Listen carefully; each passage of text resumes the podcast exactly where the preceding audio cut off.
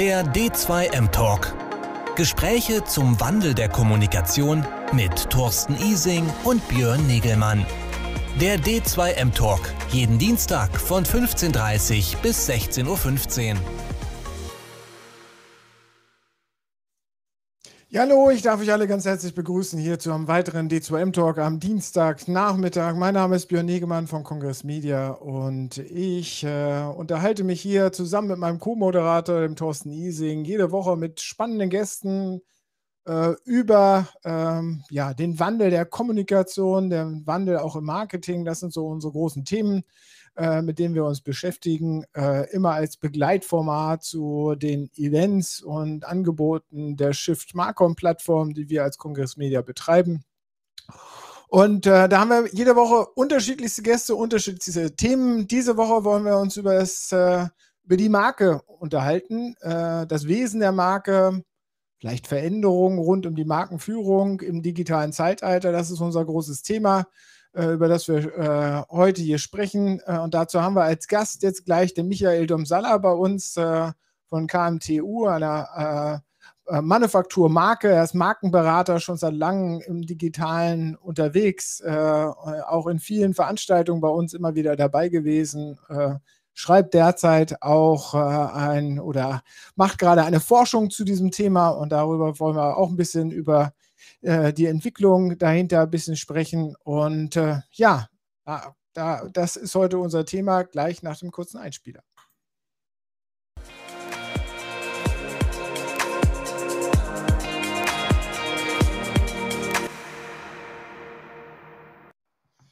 So, da sind wir. Hallo Thorsten, hallo Michael. Hallo Michael, schön, dass du für uns Zeit hast und offensichtlich äh, vor einem Segelschiff sitzt. Oder ist das eher draußen der virtuelle Hintergrund einer Hütte? Ja, gut gesehen. Das ist eine Hütte im Medoc. Eins von diesen äh, berühmten äh, Fischerhütten, die auf großen Stelzen in der Gironde stehen, mit diesem wunderschönen Blau angestrichen. Sehr schön. Ja, schön, dass du für uns Zeit hast heute. Da hört man schon so ein bisschen den Kontext raus, wo der Michael viel unterwegs ist. Er äh, macht äh, in seiner beruflichen Laufbahn neben der Markenberatung auch viel, speziell in der Tourismusbranche. Da bist du zu Hause äh, und ähm, ja, beschäftigt sich seit langem. Wir haben immer mal wieder einen Austausch. Früher bei unserem Social Web Breakfast in Berlin warst du äh, Dauergast und wir konnten uns immer wieder schön austauschen über die Entwicklung äh, der äh, Marken. Äh, mittlerweile hast du so ein bisschen die Gunst der Stunde genutzt und hast dich da nochmal tiefer reingearbeitet und hast Corona genutzt, auch so ein bisschen, um eine eigene Forschungs, äh, deinen eigenen Forschungsdrang noch ein bisschen auszuleben. Ist richtig? Ja, war ganz witzig. Ähm, also es drängelte mich irgendwie schon seit Jahrzehnten. Ähm, aber dann kam so ein Tweet und da stand drin, dass äh, der große Newton, der hätte seine äh, Promotion während der Pandemie gemacht. Ich glaube, irgendeine Pestwelle oder so. Und dann dachte ich sofort, mein Gott, was eine geniale Idee. Keine Kundennerven, nix, hast Zeit, kannst dich konzentrieren, raus darfst du eh nicht. Und ja, dann habe ich mit einem Professor gesprochen, äh, der auch Beratung macht und so, alter Kontakt von mir. Äh, wie sich später herausstellte, hat der bei meinem Marketing-Prof promoviert, an derselben Uni und ein paar Jahre vorher halt den Lehrstuhl verlassen. Also wir waren auch noch aus demselben Stall. Vielleicht haben wir uns deswegen gut äh, verstanden auf Anhieb. Jedenfalls ähm, meint der du klar, äh, du kannst auch extern promovieren. Also man muss nicht an der Uni sein, wissenschaftlicher Mitarbeiter oder irgendwas. Komm doch mal rum, guck's dir mal an. Ne? Und dann saßen da so, ich glaube, 17 Doktoranden oder so und erzählten so von ihren Projekten. Und dann meinte ich, geil, das wollte ich schon immer, das machen wir jetzt. Und dann ging es los. Und äh, die Gunst, war es die Gunst der Stunde oder waren dann doch noch hier und da in der Corona-Zeit äh, äh doch nochmal Kunden, die dich abgelenkt haben? Naja, also ich habe ich hab sozusagen äh, meine, meine Mandate natürlich weitergepflegt. Äh, dafür hat man ja Mandate. Äh, aber die Pandemie war trotzdem unglaublich günstig. Ja, also wir hatten ja erstmal zu tun, alles irgendwie online umzustellen. Ne? Die Präsenzformate waren ja irgendwie out. Äh, da ging Zeit ins Land. Und dann waren alle mit sich beschäftigt. Ja, so Krisenkommunikation im Tourismus. Ne? Plötzlich kamen keine Gäste mehr. Also und, und, und. Äh, und da war also hervorragend Zeit, sich durch die ganze Literatur zu wühlen. Ne? Markenforschung, knapp 100 Jahre Publikation weltweit. Da ist man ein Weilchen beschäftigt, um mal zu gucken, was denn so geschrieben wurde. Und da hatte ich Ruhe, war hervorragend. Äh, einmal die Woche raus zum Einkaufen, okay, aber sonst Ruhe. Und äh, für die empirische Forschung war es noch besser. Klingt jetzt ein bisschen paradox, aber in der Destination waren keine Gäste oder ganz wenig. Und das war für die Forschung halt super. Ja, also ich hatte. Und hatten die, Ruhe. Geschäfts-, die, die Verantwortlichen Zeit, dir auch zu antworten. Ja, und die, die Gäste hatten Zeit und vor allem die Gastgeber hatten Zeit. Ja, also äh, Schwerpunkt sind eigentlich die Gastgeber immer und die sind immer beschäftigt rund um die Uhr. Ne? Also wer Urlaub macht beruflich, hat selber keinen Urlaub meistens. Das wird ja oft verwechselt. Und in der Zeit hatten die alle Zeit, also egal welche Form von Leistungsträger ich irgendwie brauchte, die waren alle tiefenentspannt. Ja, ehemalige Bürgermeister, also wen ich brauchte, alle hatten Zeit für mich, war hervorragend. Und ich mache qualitative Forschung, sprich, bei mir geht es ja nicht um Menge, also ich muss da irgendwie nicht 600 Leute befragen mit einem Fragebogen oder so, sondern ich habe ein paar ganz wenige gezielt ausgewählte Leute, mit denen ich mich dann intensiv austausche sozusagen. Und ähm, genau die waren auch vor Ort. Ne? Also die typischen Stammgäste, Stammkunden, die waren natürlich da, haben Mittel und Wege gefunden, auch in der Pandemie ihren Lieblingsurlaubsort aufzusuchen.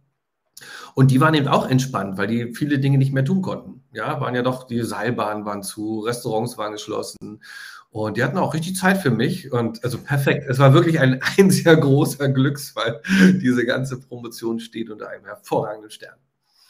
Prima. Wir wollen ja heute über Marke und noch tiefer reden. Dafür sollten wir aber vielleicht erstmal ganz kurz klären, was ist eigentlich eine Marke? Oder wie verstehst du, mich oder Björn? Ich frage selbst, Marke? Selbstverständlich frage ich dich, Michael. Ja.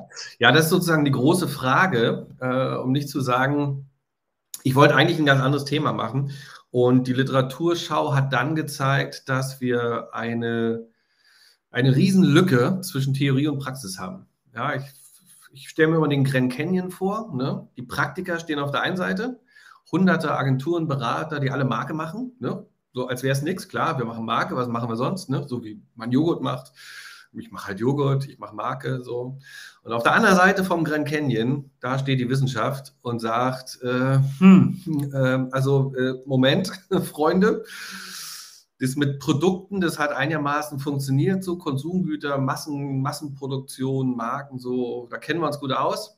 Aber schon mit Dienstleistungen wird es schwierig. Also niemand kann genau sagen, was eigentlich eine Dienstleistungsmarke. Und dann kommt der ganze Rest. Also für meinen Fall konkret seit 1969 hat der berühmte Kotler mal gesagt, wenn man Produkte vermarkten kann, kann man auch Nationen vermarkten. So hat er so locker flockig rausgehauen. Ne? Und dann fiel den Leuten auf, nee, so einfach ist nicht. Und heute steht sozusagen das Marketing vor dem Scherbenhaufen und sagt, wenn wir jetzt auch noch Personenmarken haben und Institutionen, Vereine, Verbände, ne, Fußballvereine sind plötzlich Marken, äh, Museen, also wo man hinguckt, irgendwie sind ja alle Marken plötzlich. Diese Breite an Gegenständen kann die Markentheorie nicht fassen. Ja, also was wir so unter Marke verstanden haben, hat sich ja auch entwickelt über die Zeit. Äh, das funktioniert da nicht mehr. Ja, ich kann eine Produktmarke nicht behandeln wie eine Personenmarke. Ne, mein Beispiel war immer, wenn ich von einer Markenidentität spreche und ein, Pro, so ein Produkt vor mir habe, bleiben wir mal beim Joghurt, dann ist jedem klar, dass man beim Joghurt und seiner Markenidentität nicht von Identität spricht. Aber wenn ich jetzt Lady Gaga vor mir habe und spreche von einer Markenidentität, dann muss ich echt aufpassen. Ja? Und in meinem Fall wird es halt noch strenger, wenn ich in Destinationen reingehe, dann sind das kulturelle Räume mit sehr vielen Einwohnern, die eine kulturelle Identität haben. Und wenn ich jetzt die Theorie der Markenidentität des Joghurts nehme und die auf die Einwohner, also ihr wisst, worauf ich hinaus will, schwierig. Äh, und das ist nur einer von vielen, vielen Punkten, die eben zeigen, dass ähm, der Markenbegriff offen ist. Ja, also für die Wissenschaft ist gerade überhaupt nicht klar, was Marke eigentlich ist. Und das ist genau mein Forschungsthema. Und für die Menschen da draußen ja auch nicht unbedingt. Also viele Menschen, äh, Endkonsumenten, die sich vielleicht nicht so sehr mit Markenkommunikation und Co. auseinandersetzen, die nehmen Marke oft einfach nur als das Logo wahr.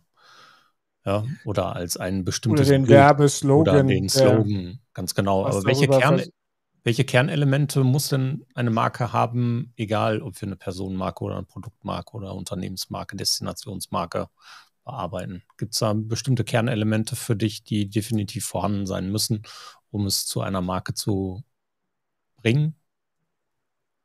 Ja, ja, da komme ich mal gleich zu, weil ich finde die Idee mit dem Logo nicht schlecht. Da kann man die Leute erstmal abholen, wo sie sind. Äh, wir haben so drei, vier Markenbegriffe, die sich mit der Zeit entwickelt haben. Ja?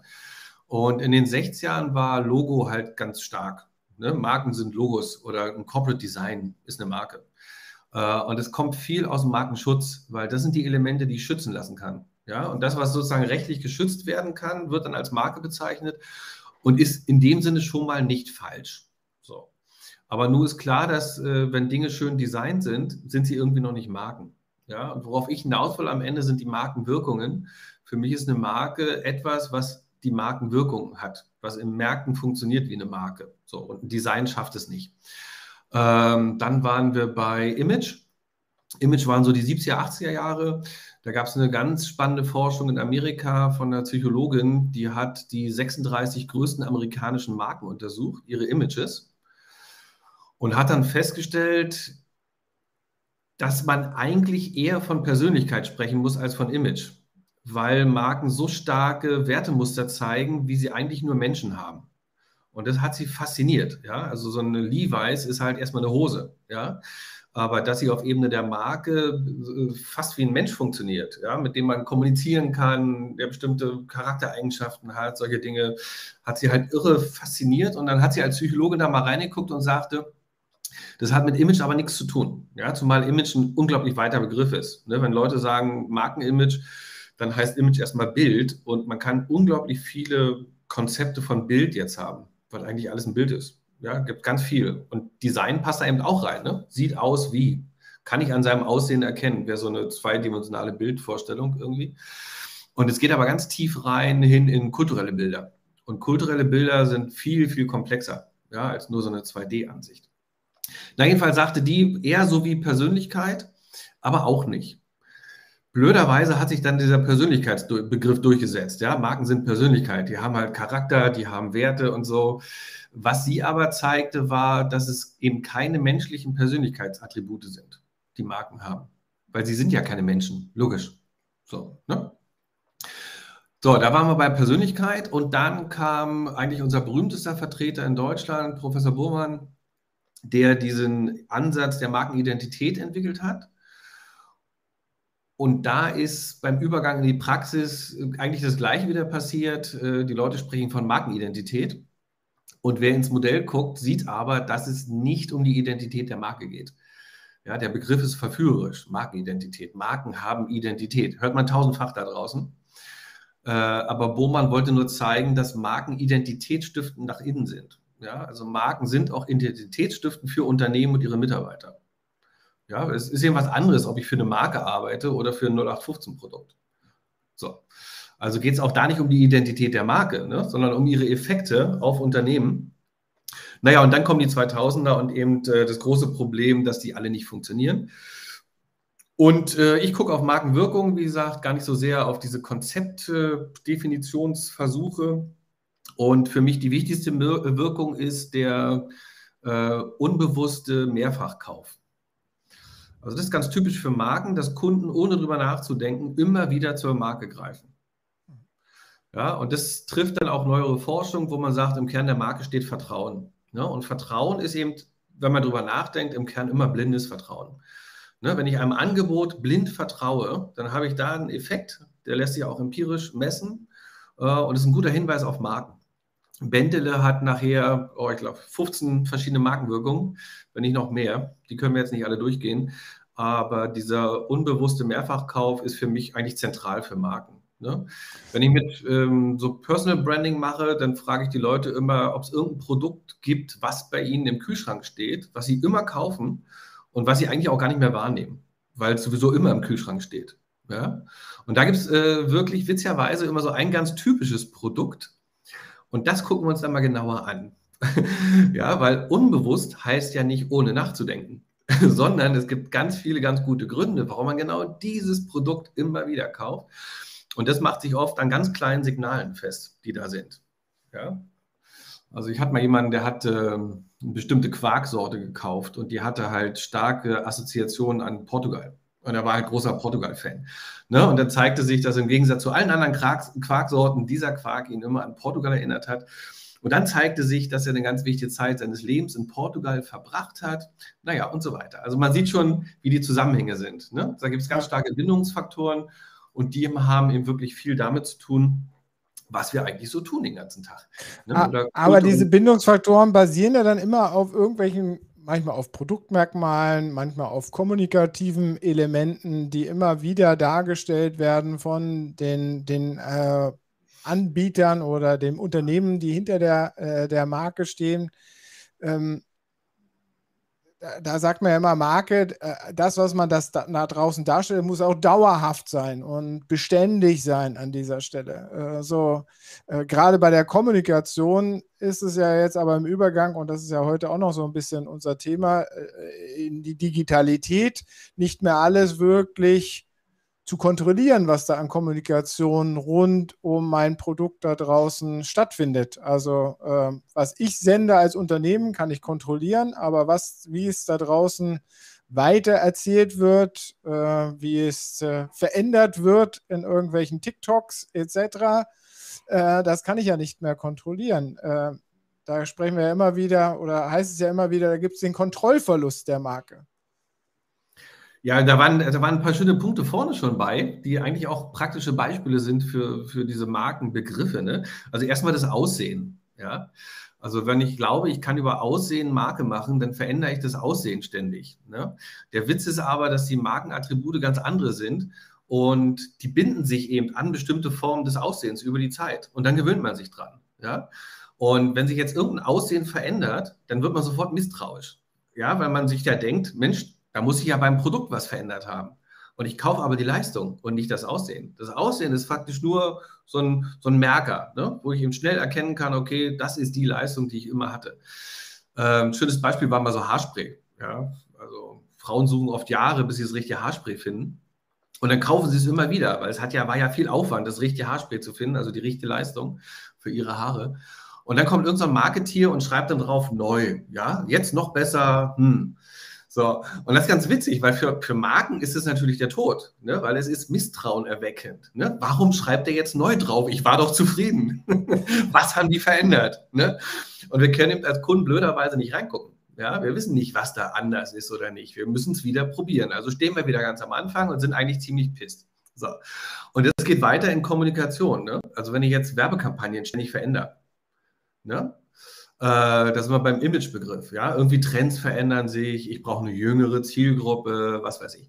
Dann holt man sich schnell eine neue Agentur und eine neue Agentur heißt immer eine neue Werbung. Selbst wenn die versuchen würde, die gleiche Werbung zu machen, der Stil ist ein anderer. Und, und wir sehen es, ja, wir nehmen sowas sofort wahr.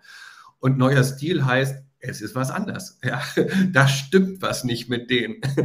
so, ähm, und das sind eben die Dinge, wo man lustigerweise glaubt zu kontrollieren, ja, indem man eben sich auf Trends irgendwie einrichtet, da mit irgendwelchen Trends arbeitet. Ähm, und an der Stelle verliert man die Kontrolle. Ja, man gibt sie ab, weil man eben äh, naja, den Fokus immer auf Neukunden hat und nicht auf Stammkunden.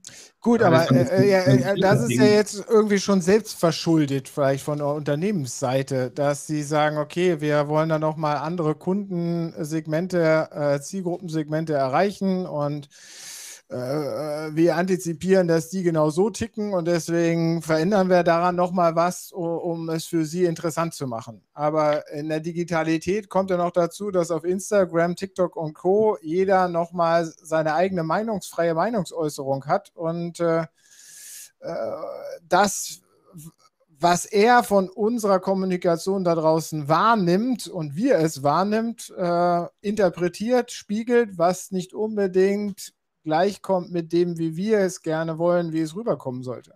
Das ist aber nicht ja, neu, das verstärkt ja nur. Ja, also das, das, hat, das hat, ja früher ja, auch stattgefunden. Das ist jetzt der nächste Schritt sozusagen. Ne? Also jetzt haben wir erstmal festgestellt, dass selbstverschuldet von Unternehmen ja die Masse ist. Ja, also wo man hinguckt, die Masse agiert ja so, markenvernichtend. Ne? Ist ja auch kein Zufall. So, und das ist eben der erste Punkt, da war, war Thorsten ja schon dran. Äh, wenn die Masse per se so agiert, dann agieren sie im Digitalen natürlich genauso. Ja? Ähm, und dadurch entsteht ja die falsche Frage auch. Also kann ich im Digitalen die Kontrolle noch behalten, indem ich Einfluss habe auf? Ja, und dahinter ist ja die Idee, dass wenn ich das Design kontrolliere, kontrolliere ich die Marke. Und jetzt kommt plötzlich das blöde Internet und jetzt kommen doofe Kunden und manchen vielleicht mit Photoshop noch ein bisschen drumherum, ja, und mein ganzes Design ist für die Hunde. Ne? Und das ist sozusagen, wo ich erstmal vorbereiten wollte und sagen, das äh, erste Problem ist das Markenverständnis und nicht das Digitale. Ja, und jetzt kommt das zweite, da kann Thorsten sogar jetzt gleich mal äh, ausführen nochmal, äh, weil er sagte, das war früher ja auch schon so. Ne? Das fand ich einen guten Impuls. Ne? War doch früher ja. genauso, oder? Ja, klar. Ich meine, wir haben ja vorher, die Menschen haben ja vorher auch schon geredet und sie haben mit der Information gemacht, was sie wollten. Nur war die Breite nicht so da wie heute. Ja, natürlich haben die digitalen Medien das verstärkt, haben die Möglichkeiten verbreitert, haben es ähm, um ein Vielfaches multipliziert, aber geredet haben sie früher auch. Und wenn das nur an der Theke, beim Stammtisch oder sonst wo war. Ja, ich bin ja ein Kind der 80er und mein Lieblingsbeispiel sind T-Shirts. Ähm, da gab es eine ganze Welle, dass man irgendwelche Markenlogos genommen hat und dann wurden andere Begriffe reingeschrieben.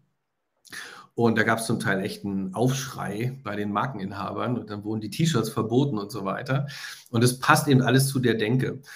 Der Witz ist, du hattest ja sofort diesen Reichweitenbegriff. Ne? Heute hat sowas Reichweite. Damals blieb es in der Kneipe, heute hat es Reichweite. Und nicht mal den kann ich stehen lassen, weil die Frage ist ja nur, was man misst. Ja, wenn es um mediale Reichweite geht, dann wird die gemessen.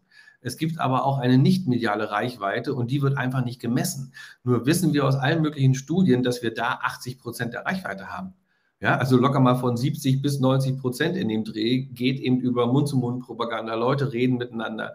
Also die Wucht dessen, äh, wie Leute sich austauschen, ohne irgendwelche Massenmedien zu benutzen, ist immer schon groß gewesen. Sie wurde nur nie gemessen. Ja, so that's it. Ähm, so, und wenn man dieses Umdenken erstmal hat, dann sieht man sozusagen auch anders drauf. Äh, das Schöne ist nämlich, dass man, also im Marketing heißt ja immer kundenorientierte Unternehmensführung. So. Und was viele beim Markenthema nicht machen, ist die Kundenorientierung. da fängt es nämlich schon an. Und es gibt einen Grundsatz bei Marke, den man sozusagen auch mit reinnehmen kann in neue Theorien und Definitionen. Und der lautet, eine bestimmte Gruppe von Kunden macht die Marke. Ende. Nicht das Unternehmen. Ja? Oder wie sozusagen der große Urvater der Markentheorie sagte, Marken sind Geschenke. Und zwar Geschenke an Unternehmen. Ja, wenn ein Unternehmen das Geschenk einer Marke hat, dann ist es Diener der Marke. Aber es ist nie der Erzeuger, Macher oder irgendwie was. Ja, Weil, also letztendlich im Prinzip ist da draußen, da draußen ist einer äh, bestimmten Gruppe ein Vertrauen, wie du vorhin gesagt hast, entstanden und das wird mir geschenkt und das, dem muss ich zuarbeiten. Das ist die Idee. Ja, so, und mit dem Verständnis, also bei mir klingt als Digitaler natürlich sofort der Begriff Community hier durch. Und wahrhaftig ist Brand Community auch eines der großen Forschungsthemen in der Markenforschung seit na, knapp 10 Jahren, 15 Jahren, äh, weil wir eben auch so eine Art Community haben müssen, äh, um eine Marke entstehen zu lassen. Ne? Mein Lieblingsbeispiel ist hier immer Harley Davidson, weil Harley Davidson auch ganz spezifische Markenbildungsumstände hatte. So, da kann man reingucken in den Ursprung der Marke. Und da sieht man, Harley Davidson entsteht mit dem Film Easy Rider. Und äh, alles an dieser Entstehungsgeschichte dreht sich um Marke und nichts davon dreht sich um das Produkt. Deswegen ist diese Story auch so wunderbar. Ja? Das geht los, dass für diesen Film Easy Rider, äh, da geht es um zwei abgeranzte Hippies. Und deswegen haben die sich ganz bewusst zwei Motorräder geschnappt, die 30 Jahre alt waren. Die Dinger waren rottig. da war nichts hip, modern oder cool dran. Es waren zwei rottige alte Motorräder und hier kommt das Geschenk, zufällig Harley Davidson. Ja, so, die hatten also zwei uralte Harley Davidson da und sind damit so Roadmovie quer durch die USA gegurkt und landen in der zentralen Szene, hat die Filmwissenschaft untersucht, bei einem Pferdestall. So, und in dem Pferdestall stehen zwei Cowboys und da wird gerade ein Pferd beschlagen. Und genau zeitgleich versetzt wechseln sie den Hinterreifen ihres Motorrads. Ja? Und hier spricht man von einem kulturellen Transfer. Die Cowboy-Kultur überträgt sich in dem Augenblick auf das Motorrad. Das Motorrad wird zum kulturellen Äquivalent des Pferdes. So, und jetzt guckt euch bitte die Marke an. Ja, wie muss eine Harley Davidson Jacke aussehen? Fransen. Woher kennen wir Fransen? Cowboy Lederjacken. Wo fährt man Harley Davidson? Weite, lange Strecken in der afrikanischen Savanne, keine Ahnung. Ja, natürlich sind wir eine Community als Motorradfahrer, so wie die Cowboys immer eine Community waren. Natürlich ist es ein ganz bodenständiger Lifestyle, weil die Cowboys halt nichts verdient haben. Das waren eigentlich arme Schlucker, die aber immer fleißig waren, ja, die immer draußen in der Natur waren. Naja, und jetzt seht ihr, welchen Traum man lebt, wenn man sich eine Harley Davidson kauft. Und das hat alles so gar nichts mit dem Motorrad zu tun. Und was ich an dieser Markengeschichte so geil finde, Harley Davidson hat es bis heute nicht kapiert. Ja? Also ich verfolge seit Jahren die Facebook-Seite und dann sehe ich immer, wenn sie ein neues Motorrad launchen, den Spaß kann sich jeder mal machen. Äh, wenn man jetzt dieses Muster sozusagen der Marke vor Augen hat, ne, das Leben eines Cowboys oder ich finde eigentlich auch de, der Original American Way of Life. Ja, das ist eigentlich der ursprünglich amerikanische Lifestyle, ist ja dieser Lebensstil der Cowboys. Und dann haben die ein neues Motorrad, posten es auf Facebook und die gesamte Community stürzt sich drauf, um denen zu erklären, was alles falsch ist an ihrem Motorrad. und, wenn man, und wenn man dieses Muster kennt, dann weiß man genau, warum die da was eigentlich sagen. Ja? Wenn man das Muster aber nicht kennt, dann fragt man sich, warum ist die Community eigentlich so scheiße? Und verstehen tue ich es auch nicht, weil die geben verdammt viel Geld aus für unsere Motorräder. und, und das, obwohl sie es leisten können oder nicht. Also der sind echte Fans, ja, die legen da richtig was rein, um sich so ein Harley leisten zu können. Und so weiter. Aber Harley kapiert es einfach nicht. Die versuchen irgendwie moderne Motorräder zu machen, schnelle Motorräder zu machen, sportliche Motorräder zu machen. Aber hey, darum geht es nicht. Ja, ja aber der, der, äh, das äh, Problem ist ja, was du vorhin gesagt hast, dann dieses, äh, diese falsche Wahrnehmung. Wir müssen jetzt, unser Unternehmen muss wachsen, wir müssen neue Zielgruppen erreichen und wir orientieren uns jetzt an den neuen Zielgruppen und versuchen da dann wieder neue Produktmerkmale, neue Kommunikationsstile oder sonst was herauszustellen und damit sozusagen ein neues Image da draußen zu präsentieren. Ja. Das widerspricht sich ja da im Endeffekt, diese Shareholder Value äh, Wachstumshypothese äh, äh, äh versus sozusagen diesen homogen, homogenen Stall von Fans, die, äh, aber an denen kann ich mich ja nicht weiterentwickeln. Also das ist doch ein Dilemma für die Unternehmen doch. Nein, überhaupt nicht, überhaupt nicht. Mein Prof sagt immer so schön, die Marke ist das Herzstück des Marketings. Das kann man sich mal über die Zunge zergehen lassen. Ja? Äh, Marketing macht eigentlich auch nur Sachen, die sie von der Marke gelernt haben. Aber es ist eben ein Unterschied, ob ich es mit Marke mache oder ohne. So. Äh, das Dilemma löst sich sehr schnell auf, nämlich an den Wirkungen der Marke. Die Markenwirkungen sind alle für Unternehmen genau das, was sich ein Unternehmen wünscht. Äh, es gibt so eine Kennzahl, dass das durchschnittliche Alter von Unternehmen beträgt zehn Jahre. Ja, also Unternehmen sterben im Schnitt nach zehn Jahren. Äh, wer sich mit Unternehmen beschäftigt, wird es übrigens bestätigen. Wir gucken zwar immer nur auf die Erfolge und die tollen Unternehmen, die dann mal älter werden, aber guckt mal genau hin, so alt werden die oft auch nicht. Und die wenigsten werden älter. Die, die älter werden, sind alles Markenunternehmen. Das heißt, wenn ich ein langfristiges Geschäft will, mit einer Marge, die mir Investitionen erlauben, ja, Neuentwicklung, äh, mit Mitarbeitern, die zufrieden sind, die gern bei mir arbeiten, die und auch bleiben, ja, und damit ihre Erfahrungen auch immer wieder einbringen können, die Fehler kennen und sie nicht ständig neu machen. Also und, und, und. Es ist eigentlich völlig egal, welche betriebswirtschaftliche Kennziffer ich mir angucke. Die Marke ist das Phänomen, was alle betriebswirtschaftlichen Kennziffern in Balance hält. Und damit ist sie für Unternehmen so unglaublich wertvoll. So. Beim Marketing habe ich es eben mit sehr vielen Dingen zu tun, die mich immer wieder sehr viel Geld kosten fängt bei der Werbung an. Werbung ist unglaublich teuer, ja. Aber auch wenn ich mir jedes Mal neue Kundengruppen kaufen muss, weil ich die alten verliere, ist auch sehr, sehr teuer. Und auch da kennen wir die Zahlen, ja. Bestehende Kunden glücklich zu machen, ist viel billiger als neue zu gewinnen. Also und, und, und. Ähm, bezahlen tue ich natürlich mit einer endlichen Reichweite. Das ist klar. Ja? Aber wenn ich mir Coca-Cola angucke, ich finde, die Reichweite ist okay. Mehr muss man eigentlich nicht haben.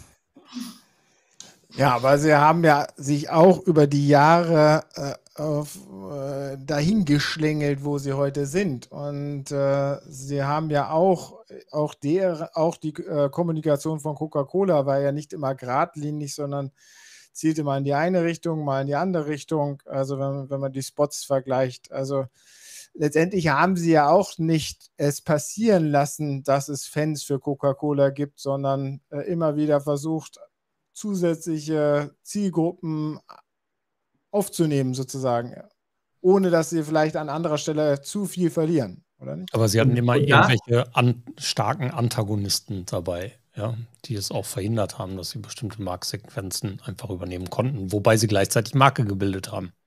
Also Ja, auch da jetzt, wurde ja Marke gebildet. jetzt sind wir eben wunderbar bei diesem Kontrollthema. Ne? Äh, es gibt ja so einen mystischen Glauben, dass man Kunden unglaublich leicht beeinflussen kann. Ja, die richtig geile Kampagne, kreativ und dann läuft das und dann kaufen die Kunden meinen Scheiß. Und so ist halt nicht. Versprechen, Ja, versprecht ihr Berater doch immer wieder. na, ich nicht. Auf den Ähm, Bühnen dieser Welt, auf den spannenden Veranstaltungen dieser Welt. Also, dass das nicht die- funktioniert, würde ich auch nicht unterschreiben, aber es funktioniert nur sehr begrenzt. Da, So, es ist echt Arbeit. Es ist gehen, echt ja. Arbeit, ja. Und ich muss nun mal gucken, wie ich selber als Kunde agiere. Und wir Deutschen sind dann nämlich die Weltmeister, ja. Wir Deutschen sind die schwierigsten Kunden überhaupt. Ne, Ich sage mal, ein Produkt, was in Deutschland funktioniert, funktioniert weltweit, aber nicht umgekehrt, weil die Deutschen ein dermaßenes Preis-Leistungsbewusstsein haben, das ist unglaublich. Und die gucken auch genau hin, was sie tun, während andere einfach ein bisschen shoppen gehen. Ja, so. Ähm, aber zurück zu Coke und zum Kontrollverlust. Es ist so eine Marke wie Coca-Cola, die ja auch so, so basic ist, ne? Trinken. Ja, Trinken ist halt ein Teil der Ernährung. Müssen wir alle ständig in Unmengen. So, das ist ein riesiges Thema. Und da zu verstehen, was die Marke ist, wie sie funktioniert, ist halt auch unglaublich schwer. Und da gibt es keine 0815-Regel. Ja, hier stehen die fünf Punkte, das ist unsere Marke, ne? Oder hier diese drei tollen Unternehmenswerte und wir sind erfolgreich. Das ist Unfug. Ähm, weil wir es mit, mit irrsinnigen Mengen von Menschen zu tun haben. Und Menschen sind nun mal komplex, die machen allen möglichen Kram, ja. Und die Kundschaft von Coca-Cola ist halt noch größer und noch komplexer. So. Und früher hatten wir eben keine Ahnung, was tun die da eigentlich. Ja, und das ist das Spannende, dass wir sozusagen mit Social Media zum ersten Mal wenigstens einen Hauch von Markenkontrolle bekommen, weil wir gucken können, was die Menschen tun. Ne? Äh, ich glaube, für Coke war ein ganz schwieriger Moment, als die Leute angefangen haben, Mentors in eine Coke zu schmeißen. Ne? Einige erinnern sich noch, müssen nicht mal so alt sein wie ich. Aber da gab es halt den Trend, man hat so einen Mentos genommen, so einen Pfeffi-Drops, ja, und hat dann eine Coca-Cola aufgeschraubt und hat den Pfeffi oben reingeschmissen und dann brauchte das nicht lange und das Ding explodierte höllisch, ja. Und früher hätte man sofort gesagt, das ist töten die Marke, ja, das beschädigt die Marke. Ne? Ja, blöderweise hatte Coca-Cola zu der Zeit den Claim, mach dir Freude auf. Und wenn du jetzt überlegst, welche Möglichkeiten es gibt, dass Menschen mit Mach dir Freude auf interagieren, dann ist da auch Mentos dabei als Explosivstoff. Ja, so ist dann halt. Ne? Ähm, und es ist ja nicht die einzige Reaktion, sondern es gibt viel, viel, viel, viel mehr. Ja, und wir haben eben die Möglichkeit, uns anzugucken, was passiert wirklich im alltäglichen Handeln mit unseren Angeboten bei den Leuten da draußen. Und müssen wir jetzt unsere Markenbeschreibung verändern? Ja, oder müssen wir unsere Arbeit verändern? Die Leute verändern wir jedenfalls nicht. Ja, die höchsten Freiheitsgrade haben immer die Konsumenten. Die machen, was sie wollen. Ist ihr Geld. Ne? So, sondern wir müssen immer gucken, wie passen wir uns da an. Und diese Beobachtungsmöglichkeit, zum Teil ja sehr detailliert auch, zum Teil recht abstrakt über große Massen, die hatte man vorher nicht. Ja, solche Informationen hast du gar nicht gekriegt. Ne, wenn wir uns überlegen, Marktforschung. Aber halt Beobachtung auch- ist doch keine Kontrolle. ja, so, that's it. Ja. Marktforschung geht halt mit bestimmten Fragen raus und dann vergisst man oft, dass die Fragen schon falsch sind. Ja, und, und glaubt dann den Antworten. So, kann dir bei Beobachtung nicht passieren, ne? Weil du einfach wirklich erstmal guckst, was ist da wirklich. Ähm, und das hilft total. Und dann kannst du experimentieren. Du kannst verschiedenste Kommunikationsbotschaften ausprobieren. Ja? Und zwar nicht Aussagen, ne? also nicht ein gestalteter Text oder eine gestaltete Anzeige als Aussage, sondern du kannst wirklich gucken, was kommt als Botschaft bei wem wie an. Und hast da irrsinnig viele Möglichkeiten nachzuschauen, ähm, ob die Wirkung passte oder nicht. Und wenn du deine Brand-Community einigermaßen gut definiert hast, dann kannst du da vor allem testen, ob du on-brand bist oder nicht. Und on-brand testet man bei der Brand-Community und nicht irgendwo anders. Ja, und die Dinge waren früher völlig undenkbar. Äh, und da ist digital das Gegenteil von Kontrollverlust, sondern wir kriegen endlich mal ein paar Informationen, die uns so etwas wie Steuerung sagen. Übrigens, ich finde Markenführung auch ein Begriff, der gar nicht geht. Man kann Marken nicht führen, ne, aber wir kriegen Steuermöglichkeiten der Marke, die wir vorher nicht hatten. Aber nochmal, Beobachtung ist doch nicht Rückgewinnung der Kontrolle. Richtig, es geht doch nicht um Kontrolle. Kann ja gar Ja. nicht. Also Ja, kann, als- kann es doch auch nicht dem Kontrollverlust entgegenstehen. Ja. Also ist es quasi ja eigentlich, ähm, hat der Kontrollverlust damit gar nichts zu tun. Thorsten, du hast dir Gedanken Switch gemacht, den ich mir überall wünsche. es geht nicht um Kontrolle, es geht darum, wie Domislav sagt, Diener der Marke, das ist der Job und nicht so. Kontrolle der Marke. Ja, Jetzt haben wir gesagt, okay, äh, Kontrollverlust haben wir da nicht mehr. Äh, wir müssen eigentlich spielen äh, mit unserer Brand-Community, mit unseren Fans. Ah, Moment, Moment, Moment, Moment, Moment. Ich will noch jetzt, jetzt, können Schritt, jetzt können wir den nächsten Schritt gehen. Jetzt können wir nämlich Kontrollverlust mal umdefinieren. Wenn es eine Gruppe von Menschen gibt, denen unbewusst völlig klar ist, was die Marke ist, ja, weil die agieren danach, die erkennen die sofort blind, ja, sie kaufen sie einfach, sie handeln, sie benutzen sie, dann kontrolliert diese Gruppe die Marke. Und wenn Unternehmen so handeln, dass die Gruppe sagt, das ist nicht mehr meine Marke, dann gibt es Kontrollverlust. Und genau das sehe ich sofort im Social Web. Gibt es da nicht jetzt äh, im Social Web auch in der digitalen Kommunikation in Zeiten von Creatern und Influencern ganz großen Wettbewerb äh, für die Marken mit Personenmarken, die nämlich auch alle mit ihren Communities jetzt daherkommen und dann sich noch einmischen äh, in der und versuchen die Deutungshoheit über ganz bestimmte Produkte etc. und Märkte zu gewinnen?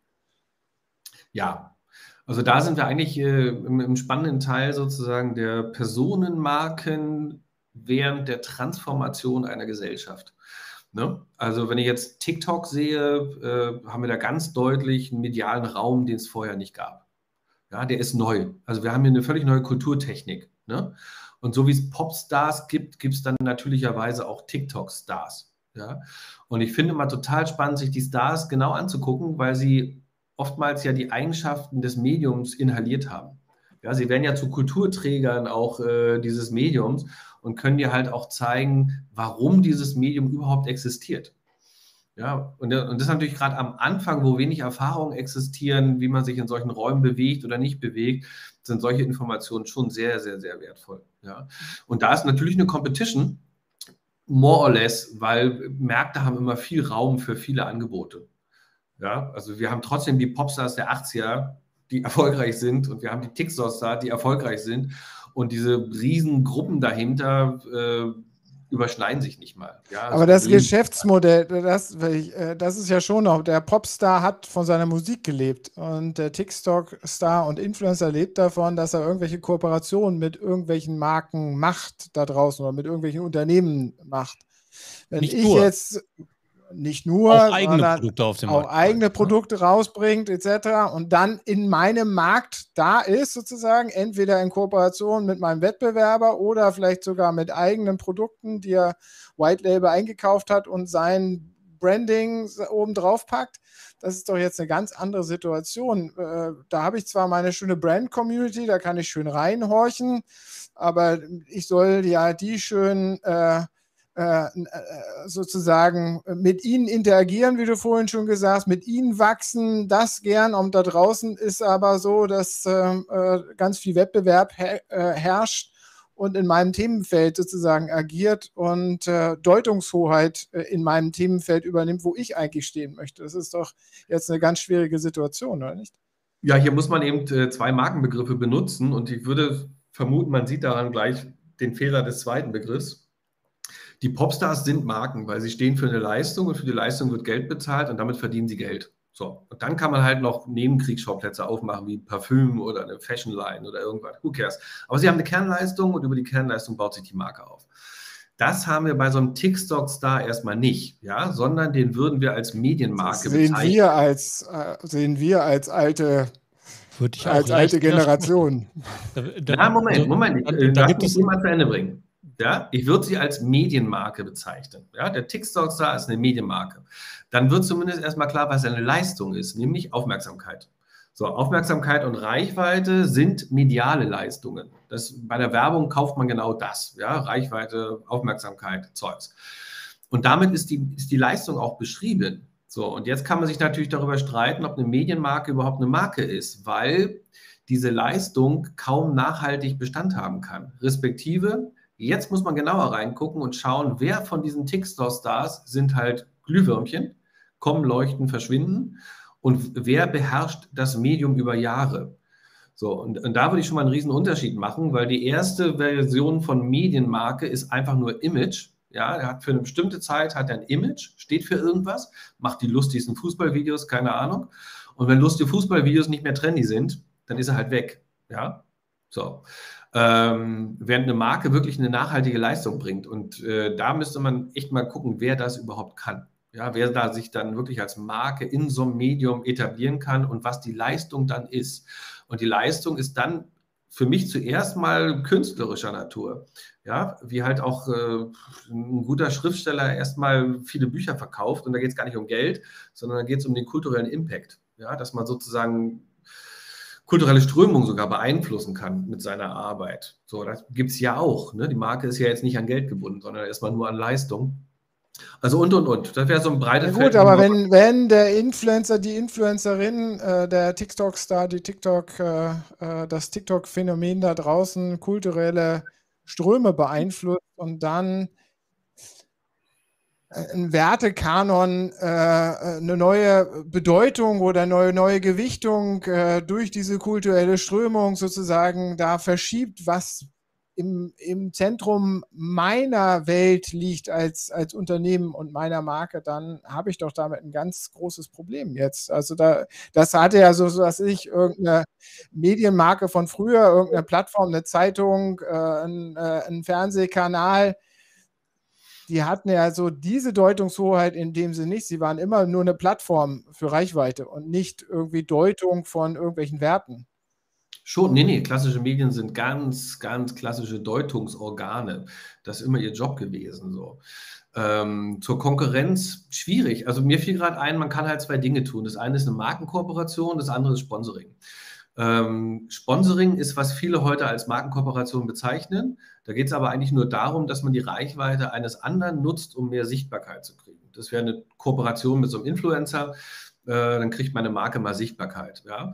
Eine Markenkooperation geht tiefer. Äh, und da würde man eben an die Strömung andocken. Ne? Also wenn ich sehe, dass meine Marke äh, in eine kulturelle Strömung rein muss und auch kann, Viele können es gar nicht, aber wenn sie da rein muss und kann, dann bietet sich eine Markenkooperation an und die ist sehr viel langfristiger und geht sehr viel tiefer, ist sehr viel breiter aufgestellt, als jetzt mal irgendwie ein paar Aktionen mit dem Influencer zu machen. Ja, so. Ähm, und dahinter poppte bei mir gleich noch ein Gedanke auf. Äh, auch Marken haben einen Lebenszeitraum. Ja, und wir sind nun mal in einer großen gesellschaftlichen Transformationsphase. Das bedeutet, es werden Marken natürlicherweise auch untergehen, weil ihre Zeit einfach abgelaufen ist. Völlig, gibt es auch, völlig in Ordnung. Ja, so, ähm, ja.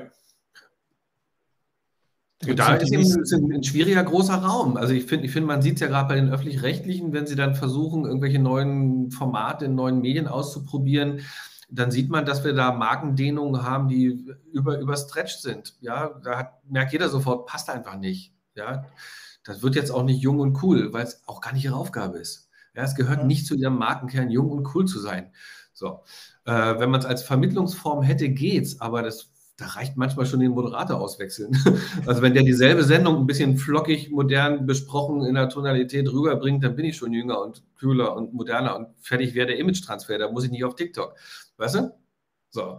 Äh, aber manchmal ist eben auch die Kernleistung berührt und wenn deren Zeit gekommen ist, dann ist deren Zeit gekommen. Ja? Und Transformation heißt aber auch, dass wir bei den neuen Formaten nicht wissen, ob ihre Zeit überhaupt entstehen wird.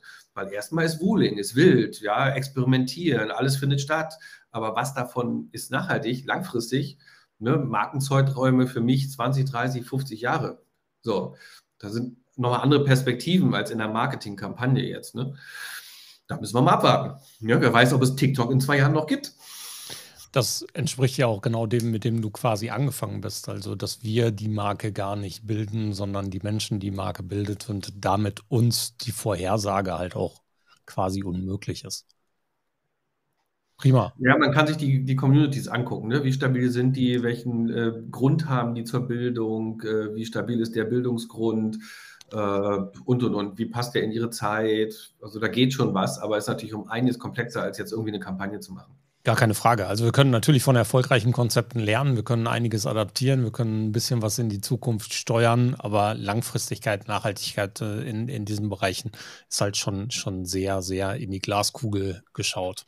Okay, Michael, wir sind schon wieder durch. Wir haben es Viertel nach vier und damit haben wir unsere Zeit erreicht. Äh, ganz lieben Dank für deine Zeit und für deine Plauderlaune. War jede Menge dabei, was da draußen Menschen durchaus mal mitnehmen können. Ich finde, du hast die, die Corona-Zeit sehr gut genutzt. Da Hervorragend. ist richtig ganz viel Tiefe da reingekommen und wir sind gespannt auf, was da noch rauskommt. Äh, du hast jetzt deine empirische Arbeit abgeschlossen und jetzt äh, bringst du alles zusammen in ein Papier, womit du dann den Doktorgrad erhältst. Ist richtig.